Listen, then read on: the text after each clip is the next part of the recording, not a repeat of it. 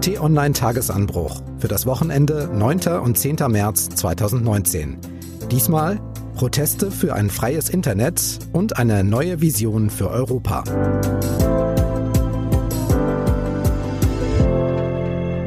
Herzlich willkommen im Wochenende. Mein Name ist Juliane Wellisch. Wir möchten gemeinsam auf die Woche zurückblicken und haben uns Themen herausgesucht, die Sie und uns beschäftigt haben und wahrscheinlich auch noch beschäftigen werden. Bei mir sind diesmal Tatjana Heid, Politikchefin Hallo. Und Laura Stresing, Digitalredakteurin. Hallo. Und los geht's diesmal mit Protesten.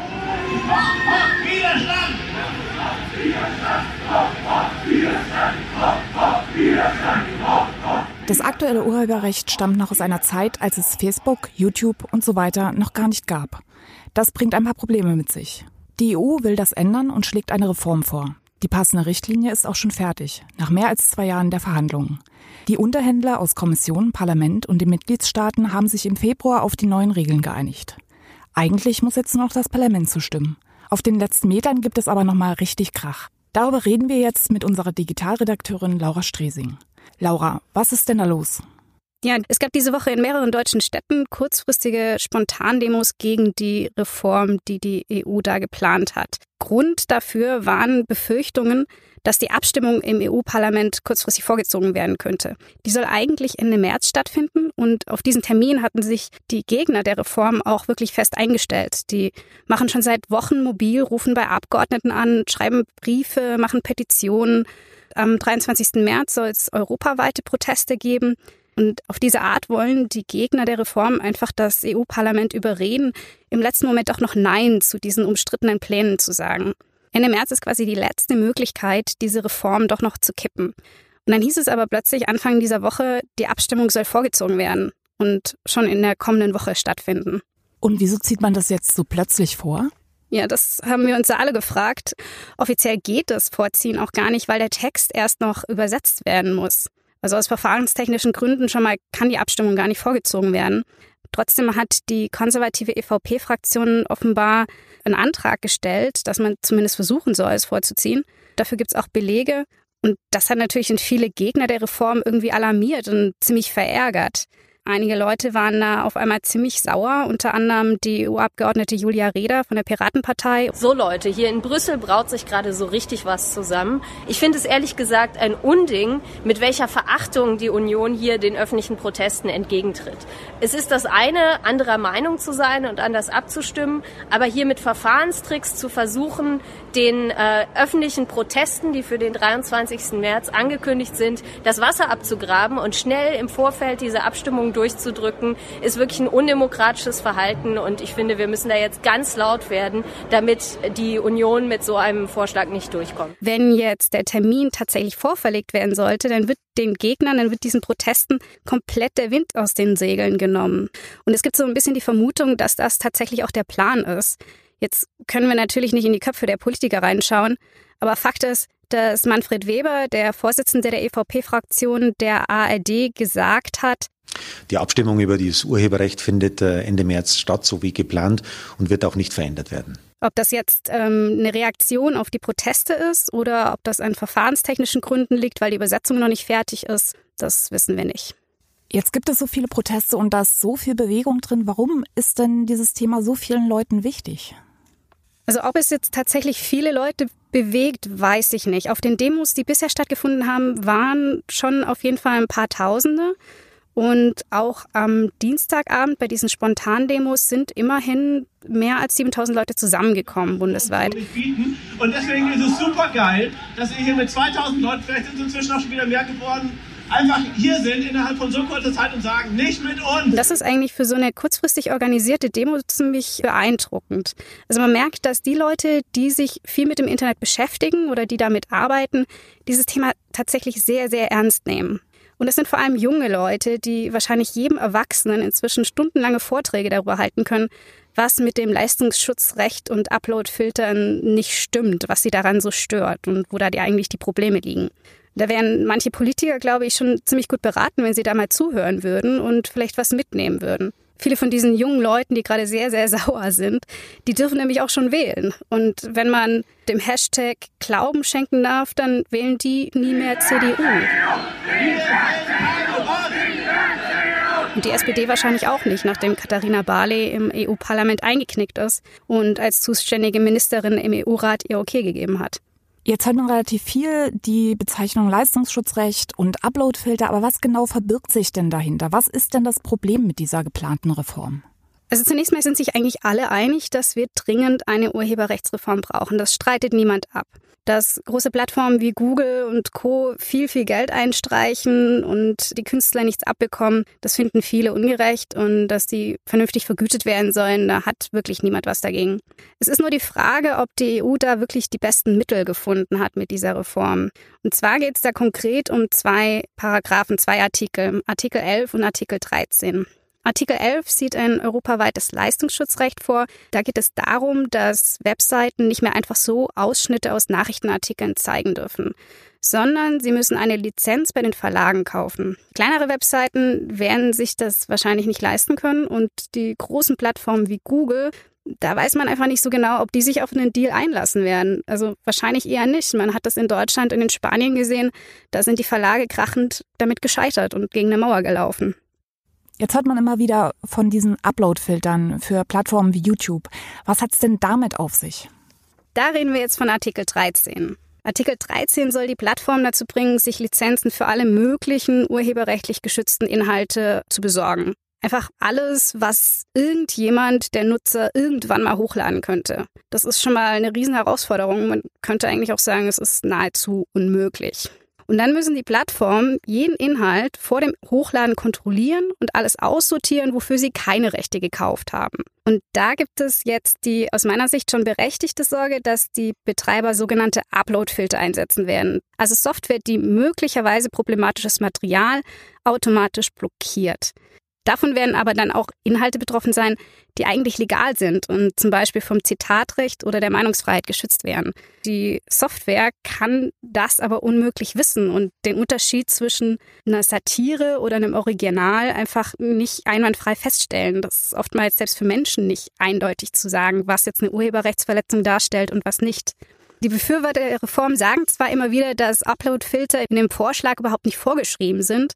Und das ist ja tendenziell richtig. Aber ich sag's mal so, wenn ich dir jetzt sage, du sollst in acht Stunden in New York sein, dann ist jedem klar, dass du dafür ein Flugzeug nehmen musst, obwohl ich dir das Verkehrsmittel eigentlich überhaupt nicht vorgeschrieben habe. Und so ähnlich ist es auch mit den Upload-Filtern. Also wenn die Richtlinie in ihrer jetzigen Form kommt, dann wird für viele Plattformen tatsächlich überhaupt kein Weg dran vorbeiführen, als diese Software zu verwenden. Natürlich könnte ich anstatt Upload-Filtern auch Menschen hinsetzen, die dann jeden Inhalt anschauen und überprüfen, aber das ist vollkommen klar, das geht natürlich auch nicht. Wie schätzt du denn das ein? Haben denn die Kritiker recht? Macht diese geplante Reform das Internet kaputt? Wird sich dadurch wahnsinnig was ändern? Also klar ist, dass die Art, wie wir heute Inhalte erstellen, hochladen und teilen, unter den Regeln, wie sie jetzt sind, schon erheblich leiden könnten. Aber jetzt zu sagen, dass das Internet oder YouTube dadurch kaputt geht, so weit würde ich nicht gehen. Gerade die großen Konzerne kommen aus der Nummer ja wahrscheinlich sogar noch am besten raus, weil die schon Erfahrung damit haben, sich Lizenzen zu besorgen. Von vielen Rechteinhabern haben sie die auch schon. Die müssen also nicht mehr viel tun. Außerdem haben sie auch schon die Filtersoftware, die Infrastruktur und natürlich auch das Geld, um die gesetzlichen Vorgaben zu erfüllen. Die Probleme, die kriegen die Kleinen. So, was weiß ich, das Trainwatcher Forum oder so. Wie sollen die Upload-Filter einsetzen? Die sind einfach viel zu teuer für die und die können sie auch nicht selbst entwickeln. Die müssten dann ihr Forum dicht machen und zu Facebook umziehen oder so, wo es die gesetzlich vorgeschriebene Infrastruktur schon gibt. Ich kann mir also schon vorstellen, dass die Vielfalt im Netz unter dieser Reform leiden wird und das kann doch eigentlich keiner wollen. Wie schätzt du denn das ein? Wird die Politik da noch einlenken? Wird das Parlament die Reform kippen? Das ist ganz schwer einzuschätzen. Also es könnte eine knappe Abstimmung werden. Wie sie ausgeht, weiß wirklich keiner. Was man auf jeden Fall merkt, ist, dass die Proteste wahrgenommen werden. Die sind ja auch tatsächlich sehr laut und kaum noch zu ignorieren. Und vor allem im Netz werden die Politiker zum Teil schon sehr, sehr hart rangegangen. Das wiederum schadet leider dem Anliegen ein bisschen.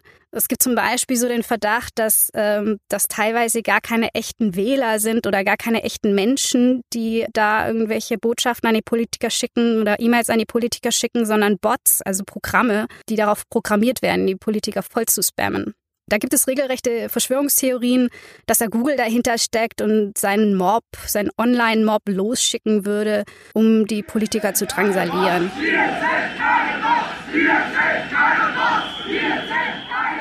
Und sowas zeigt mir, dass die Politiker irgendwie zum Teil ernsthaft überrascht zu sein scheinen, wie groß der Widerstand gegen diese Reform ist. Die können das selbst gar nicht richtig fassen und gar nicht glauben, dass da auf einmal so viele junge Leute sich für Politik interessieren, für das, was sie da in Brüssel oder Straßburg machen. Ob sich diese Proteste dann in ihrer Entscheidung niederschlagen werden, ob die sich davon beeinflussen werden, das ist eine ganz andere Frage. Das werden wir dann erst Ende März oder Anfang April sehen, wenn dann tatsächlich abgestimmt wird. Jetzt wird Netzpolitik oft nicht so wahrgenommen wie die Entscheidung, die jetzt ansteht. Wie denkst du denn, was das für eine langfristige Entwicklung bedeutet? Was wird sich jetzt tatsächlich ergeben? Ja, also ich beschäftige mich ja schon echt seit Jahren mit netzpolitischen Fragen und ich muss sagen, das ist tatsächlich, was wir gerade sehen, ist eine ganz erstaunliche Entwicklung. Also wir sehen deutlich, netzpolitische Entscheidungen werden immer wichtiger und folgenreicher auch. Das hängt einfach damit zusammen, dass unser Leben sich mehr und mehr ins Digitale, ins Internet verlagert. Insofern werden solche Entscheidungen natürlich auch genauer beobachtet. Auf jeden Fall ist das, was wir hier bei Artikel 11 und 13 erleben, aus meiner Sicht schon ziemlich einzigartig, weil hier eine wirklich sehr, sehr lebendige Debatte auf EU-Ebene geführt wird. Und an der beteiligen sich ganz viele unterschiedliche Leute. Das finde ich völlig in Ordnung und eigentlich auch sehr erfreulich. Was man ja auch nie vergessen sollte, wir sind in der EU nun mal nicht alleine. Und ich halte es schon für ausgesprochen wichtig und sinnvoll, dass sich die Mitgliedstaaten gerade bei Internetthemen auf eine gemeinsame Linie und auf gemeinsame Lösungen einigen. Was ist denn, wenn sich das EU-Parlament jetzt einigt und die Reform so verabschiedet, wie die Leute das eben nicht wollen? Ich glaube, man muss schon aufpassen, dass man diese Sorgen, diese Bedenken irgendwie mitnimmt und aufnimmt und nicht komplett ignoriert und abprallen lässt weil sonst wieder sich dieser Eindruck bestätigt, ach ja, die EU da in Brüssel, das sind ja alles nur Bürokraten, die machen eh nur, was sie wollen, die sind lobbygesteuert.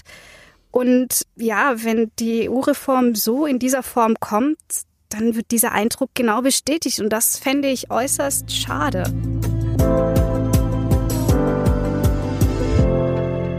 Wir bleiben bei Europa. Der französische Staatspräsident Emmanuel Macron hat diese Woche einen offenen Brief an Europa geschrieben. Darin präsentiert er seine Ideen für ein neues Europa. Politikchefin Tatjana Haidt erklärt uns, warum er das gerade jetzt macht. Ja, also es ist zunächst einmal der Auftakt für den Europawahlkampf. Ende Mai wird ja das Europäische Parlament gewählt und Macron wagt jetzt sozusagen den großen, großen Aufschlag. Ein leidenschaftliches Plädoyer für Europa, ja, mit Ideen und Forderungen, wie dieses Europa auszusehen hat in der Zukunft. Er macht ja nun sehr, sehr viele unterschiedliche Vorschläge. Welche Ideen hat denn Macron direkt für Europa? Also Macron äh, legt einen ganzen Blumenstrauß an Forderungen da oder Ideen da, wie ein zukünftiges Europa auszusehen hat. Ich kann ja mal ein paar Sachen nennen, die für mich sehr signifikant waren. Das war eine strengere Asylpolitik mit gemeinsamen Regeln, einer gemeinsamen Grenzpolizei und einer gemeinsamen europäischen Asylbehörde. Außerdem eine Reform der Handelspolitik. Das äh, ist schon jetzt bei Wirtschaftsliberalen auf Kritik gestoßen, weil es ja fast protektionistische Züge hat. Dann haben wir eine strengere Vorgabe, was die, äh, was den Klimaschutz angeht. Und zuletzt kann man vielleicht noch nennen, dass er sich auch für einen europäischen Mindestlohn ausspricht, was von der linken Ecke käme. Thema. Das heißt, es ist wirklich sehr, sehr bunt. Hat er denn nur Vorschläge gemacht, was sich ändern soll oder auch, wie man das Ganze umsetzen soll?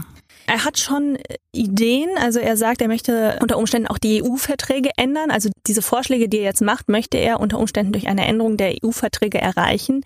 Das ist sehr ambitioniert, weil es eigentlich nicht möglich ist, weil dann wäre er auf Einstimmigkeit aller EU-Länder angewiesen und das ist, wie wir aktuell an der Flüchtlingspolitik sehen oder im Grunde genommen schon seit 2015 an der Flüchtlingspolitik sehen, sehr, sehr schwierig umzusetzen. Konkret, wie er jetzt seine einzelnen Punkte mit Leben zu füllen gedenkt, hat er eigentlich auch nicht gemacht. Es sind erstmal nur so grobe, grobe Ideen. Macron hat ja seinen Brief nicht nur in Französisch veröffentlicht, sondern ganz in Manier offener Brief an Europa auch in alle europäischen Sprachen übersetzen lassen. Wie sind denn seine Vorschläge bei den anderen Ländern angekommen? Ich möchte mal sagen, die Reaktionen reichten von wohlwollend bis skeptisch. Es wurde durchaus begrüßt, also zum Beispiel vom EVP-Spitzenkandidaten Manfred Weber, der meinte, ja, das findet er eigentlich alles ganz gut und kann sich eben auch vorstellen, dass man zum Beispiel das Einstimmigkeitsprinzip in der Außenpolitik aufnimmt. Kommissionspräsident Juncker ja, hat sich auch, sag ich mal, wohlwollend geäußert, hat aber auch darauf hingewiesen, dass viele Ideen nicht ganz neu sind, beziehungsweise in Teilen auch schon umgesetzt werden oder eben schon auch an der Umsetzung gescheitert sind. Aus Polen kam Zustimmung, allerdings nur in Bereichen, wo man sagt, okay, das sind die Sachen, die nur im Interesse Polens liegen. Und hat sich auch die deutsche Regierung zu Macrons Brief geäußert?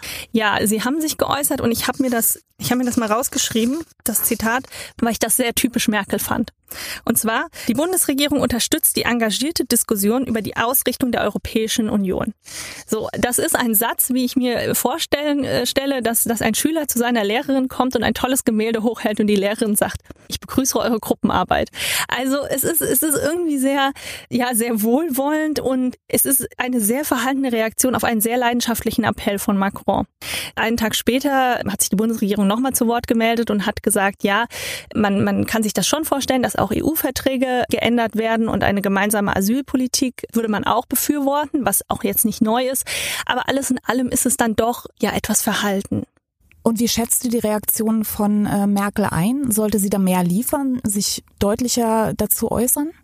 Ja, mir war das ein bisschen wenig. Ich hätte mir mehr gewünscht, weil in der Tat, man, man kann bei diesem Vorschuss von Macron mit Sicherheit einzelne Punkte kritisieren. Man kann auch darauf hinweisen, dass er natürlich vor allem die Europawahl im Blick hatte und also für ihn findet die natürlich in Frankreich statt, so, ne? Also, dass das, dass es einfach Wahlkampf ist.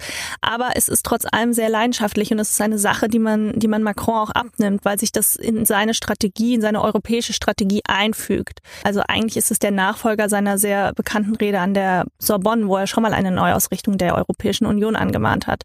Und dieser leidenschaftliche Appell ist glaube ich, in einer Zeit, wo die Europäische Union von allen Seiten unter Druck gerät. Also erinnern wir uns an den Brexit oder auch, dass populistische Parteien durch alle Länder, quer durch alle Länder eben an Zustimmung gewinnen. In so einer Zeit ist so ein leidenschaftlicher Appell notwendig und Merkel, die eben mit Deutschland ein sehr wichtiges Land in der Europäischen Union repräsentiert, da wünscht man sich schon, dass mehr kommt von ihr. So, aber es heißt nicht, dass da nicht noch etwas kommt. Die Vorschläge sind ja auch sehr jung und vielleicht muss es auch gar nicht unbedingt Merkel sein, die sich äußert. Auch Steinmeier als Bundespräsident könnte einen großen europapolitischen Aufschlag machen.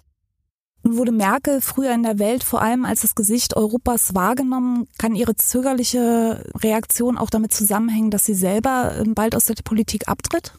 Nein, das glaube ich nicht. Sie hat sich ja gerade auf dem internationalen Parkett sehr hervorgetan, seitdem sie eben nicht mehr CDU-Chefin ist und seitdem auch klar ist, dass sie nicht nochmal als Kanzlerin antreten wird. Also bei der Münchner Sicherheitskonferenz hat sie auch ein sehr leid, also für ihre Verhältnisse sehr leidenschaftliches Plädoyer für Multilateralismus gehalten.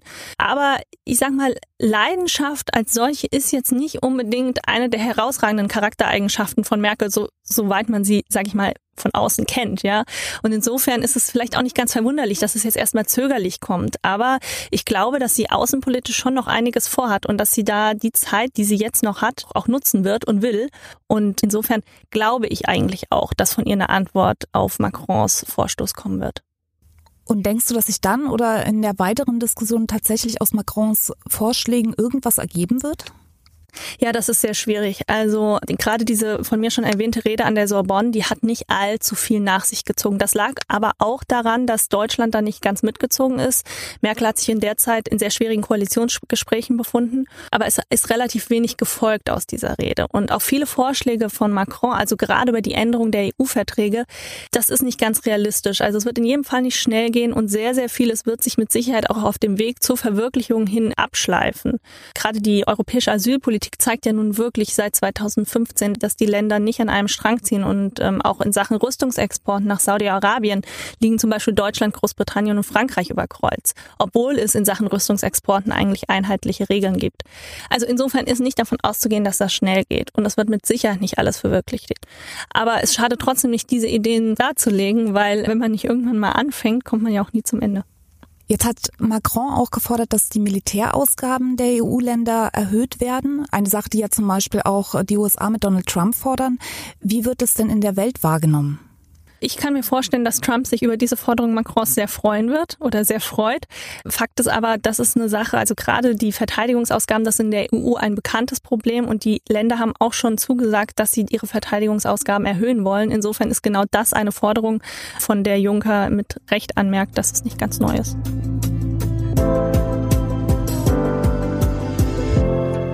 Über diese Woche gesprochen. Was steht denn nächste Woche an Themen an, Tatjana? Ja, auch da bleiben wir in Europa. Das britische Parlament wird wohl über den Brexit abstimmen. Man möchte fast sagen, mal wieder.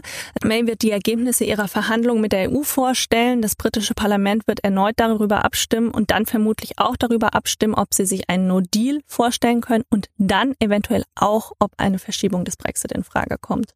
In Deutschland steht der Starkbieranstich auf dem Nockerberg bevor. Da geht es, wie wir wissen, nicht nur um starkes Bier, sondern auch um starke politische Reden. Und es ist das erste Mal, dass ein Ministerpräsident Markus Söder dabei ist.